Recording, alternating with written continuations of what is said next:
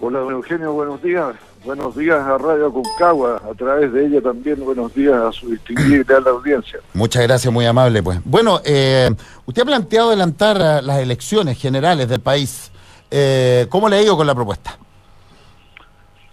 Mire, don Eugenio, primero quisiera explicarle la razón por la cual por yo favor. propongo esta medida. Por favor. Y aquí lo que ha ocurrido es que a raíz de lo prolongado de los abusos, las desigualdades, los privilegios injustos que han eh, conducido al enojo y la ira de la ciudadanía, esto que partió como crisis social se ha convertido rápidamente en una crisis política. Mm. ¿Qué es una crisis? Es cuando los actores en conflicto están en sus posiciones y no se pueden mover Ya. el movimiento social no quiere hablar con la institucionalidad porque la considera responsable de las cuestiones que la condujeron a movilizarse, a manifestar su ira, su enojo, y la institucionalidad que quisiera conversar con el movimiento social no tiene con quién hacerlo porque no tiene cabeza visible. Sí, claro. Entonces, dado que ni uno ni otros están habilitados para conversar, yo lo que propongo es que se le devuelva la palabra al pueblo a través de la anticipación de las elecciones generales, tanto de presidente como de parlamento, Mm. completas, Ya. y que sean todos y cada uno, y subrayo, todos y cada uno, los que decían sobre el destino del país eligiendo nuevas autoridades. Conveniendo de que Y- ese es un proceso que se tendría que hacer eh, en eh, dos años, ¿no? El, porque el próximo No. son no, el, el, eh, lo inicial, el, lo inicial era, por ejemplo, eh, municipal el próximo año y el siguiente elección presidencial No, y de no, parlamento. por eso propongo anticiparla. Sí, sí, no, pero que eso es lo que está estipulado como calendario. Eso es lo que está estipulado. Eso es lo que está como calendario, pero yo propongo alterar el calendario Sí, y hacer sí. que las elecciones sean antes, para Sí. darle una salida democrática e institucional al conflicto donde cada ciudadano se pronuncia por lo que sean sus preferencias. Mm, Eso es lo democrático. correcto. Además con voto obligatorio porque después eh, no vamos a salir con el cuento de que las autoridades no son legítimas. Mm. Entonces tienen que ir a votar todos. Y al lado de la institucionalidad, sobre la base de la división de los distritos para la elección de diputados, elegir la Asamblea Constituyente para que ésta haga una nueva constitución. Aquí Ahí hacerlo, ya. to- todo el mundo todo el mundo va a estar representado en una asamblea constituyente elegida con sufragio universal porque me imagino Mm, que primará el principio de un hombre un voto donde Mm. todos somos iguales no van a salir con que tienen privilegio los de la asamblea A los de la Mm. asamblea B no eso es el fascismo eso es el corporativismo. Mm. lo democrático es un ciudadano igual al otro ciudadano. Mm. un hombre un voto. Bueno, mañana yo espero poder presentar la reforma constitucional ya en regla, porque lo que hicimos primero fue anunciar esto, he podido verificar la aceptación que tiene en la ciudadanía esta propuesta, mm, en una encuesta que se hizo en Copiapó, más del 64% se manifestó de acuerdo y a favor de la idea, y espero que me acompañen las personas que se comprometieron, pues, don Tucapel Jiménez, mm.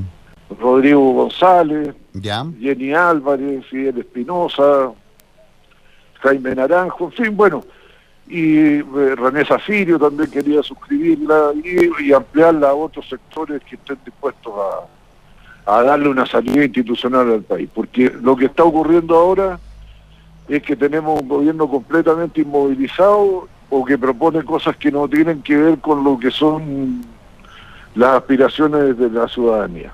¿Usted siente que el, eh, el, el- el gobierno en este minuto está, mm, está un poco bloqueado por la realidad? ¿Está un poco así como mirando lo que pasa? Como que los, los hechos lo están superando, ¿no? Me da la impresión, desgraciadamente, don Eugenio, de que es así. Yo quisiera que fuera de otra manera, porque Mm. cuando esto partió con mi primer planteamiento, lo hice en la Comisión de Hacienda a propósito de un proyecto que envió el gobierno, Mm, le dije a las autoridades presentes que en vez de andar buscando al culpable, que era la desigualdad y el abuso, había que buscar al que iba a ponerse al frente del movimiento y darle solución. Y que ese se llamaba presidente de la República, o sea, Sebastián Piñera. Mm. Pero yo creo que ellos tienen una estructura mental, una estructura de pensamiento sobre el poder, sobre la sociedad, sobre la economía, sobre la cultura, que está incapacitada para hacerse cargo y comprender las razones por las cuales se han producido estas marchas y concentraciones multitudinarias como pocas veces Chile había conocido, porque esto fue un estallido espontáneo de Arica a Punta Arenas, pasando por todos los intermedios, incluidos los pueblitos más chicos. Y hasta Isla Pascua. Bueno, vean, mm, hasta allá alcanzó la onda expansiva del movimiento. Ahora, eh... y esto no, eso no tiene la capacidad, ningún partido político ni mm. movimiento de ninguna especie en Chile para provocar algo como esto. Esto fue ya el estallido espontáneo de la sociedad. ¿no? Y eso le cuesta entenderlo al gobierno, que debe creer que a lo mejor hablando con los partidos de oposición puede llegar a algo, ¿no? Si los partidos de oposición están igualmente cuestionados. Sí. La, política, la política, la política en general, diputado. Más, mm. más avanzaría hablando con el movimiento social que se ha mm. constituido en la mesa social, mm. con la CUT, la ANEF y otros eh, organismos sindicales. Incluso la CUT ha dicho que eh, ellos, eh, que en el fondo no son interlocutores, que la interlocución corre por parte de la gente. Pero, por ejemplo, en el movimiento estudiantil tuvimos a Boric, tuvimos a Cariola, tuvimos a Vallejo, hasta Isamit, que ahora, que ahora, que ahora es ministro. el, ahora, en el fondo, acá es la gente. ¿Quién puede liderar la visión de la gente? porque ese es un tema no menor. Tiene que haber un correlato ahí. Bueno, una posibilidad es que a lo largo del tiempo, a través de estas asambleas autoconstituyentes autoconvocadas, o de estos plebiscitos autoconvocados, se vaya organizando algo. Mm. Pero eso puede ser de muy largo trámite, por eso yo propongo devolverle la palabra a cada ciudadano a través de las elecciones. Acá. ¿Usted siente que sería el camino más práctico? Sí, pues, y es institucional, es democrático. Mm.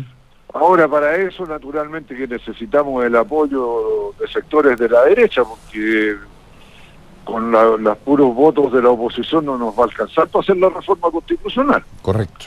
Pero yo espero que la gente de Renovación Nacional, que se ha mostrado como más receptiva, más sensible, más capaz de entender lo que está mm. ocurriendo, pueda participar de esta iniciativa. Lo voy a testificar mañana la gente de la nacional en el Congreso. Mire, la encuesta CADEM, que siempre le ha dado resultados eh, eh, pro gobierno, eh, da el siguiente, vamos al resumen.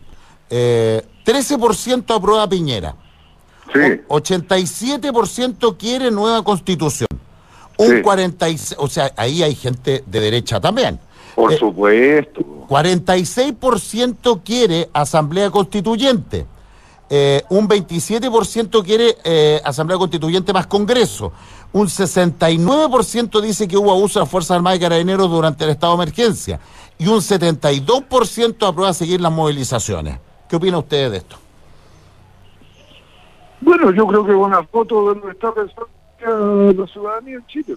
Mm. Y bastante exacta porque uno lo percibe. Bueno, yo tengo el instinto bastante desarrollado en estas cosas, así que mm. no puedo decir que he conversado con todos los chilenos, pero me doy cuenta del estado de ánimo general y yo creo que está bien graficado en lo que dice ese encuesta. Eh, lo último, y, agradeciéndole, eh, usted forma parte eh, de, la actividad pública de la vuelta a la democracia. ¿Nunca se visualizó esto? ¿Nunca se visualizó que la desigualdad en algún momento iba a explotar? Mire, discúlpeme, yo no quiero ser general después de la batalla, don Eugenio, ¿ah? pero todo esto es constatable. Mm.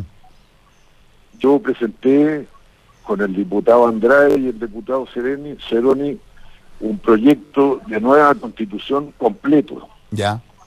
Yo presenté un proyecto con Carlos Montes para reformar el Congreso y convertirlo en unicameral, eliminando el Senado. Yo presenté el primer proyecto para eh, reducir la dieta parlamentaria. Mm.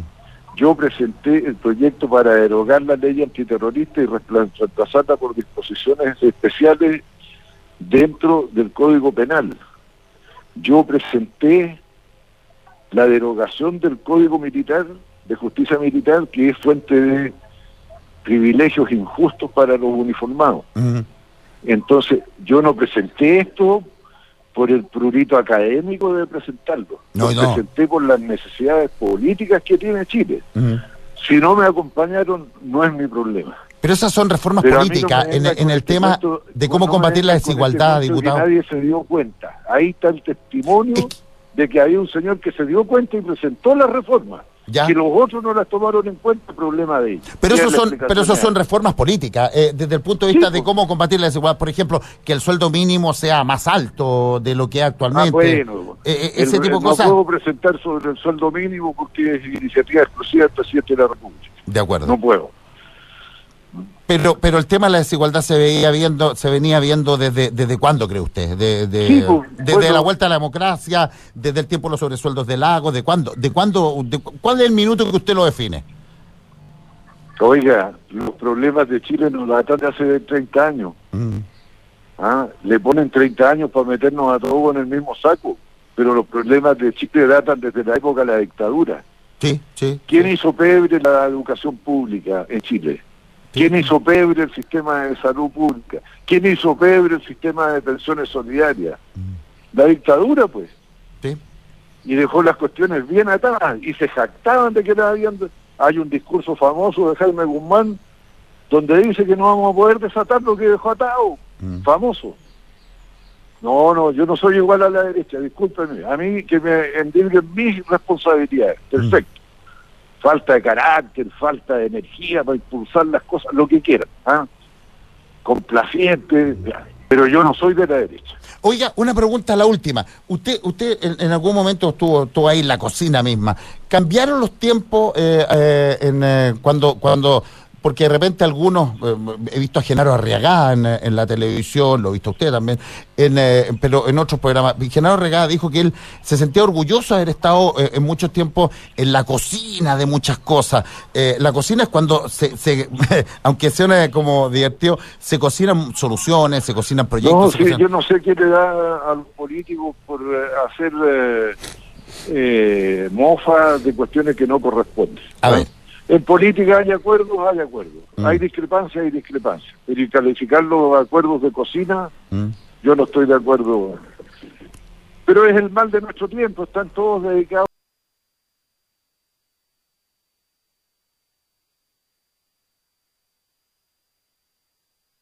a la farándula y Mm. discúlpenme que usen los micrófonos de su radio para decirlo con todo, dedicados al huevo. ¿Ah? No Ah. son gente seria. Se ha perdido la Se seriedad. dejan llevar por las modas. Mm. Ah, no, no, no. Yo, no- yo no formo parte de ese elenco. No, no, y no, no pertenezco a ninguna clase política, además, que no existe. Mm. Soy un desclasado en eso.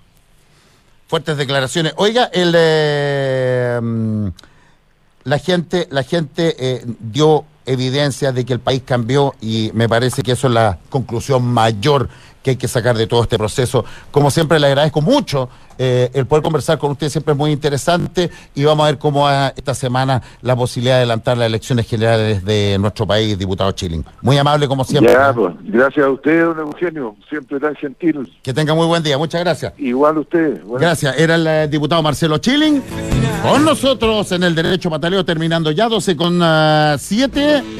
12 con 7. Vamos con. eh,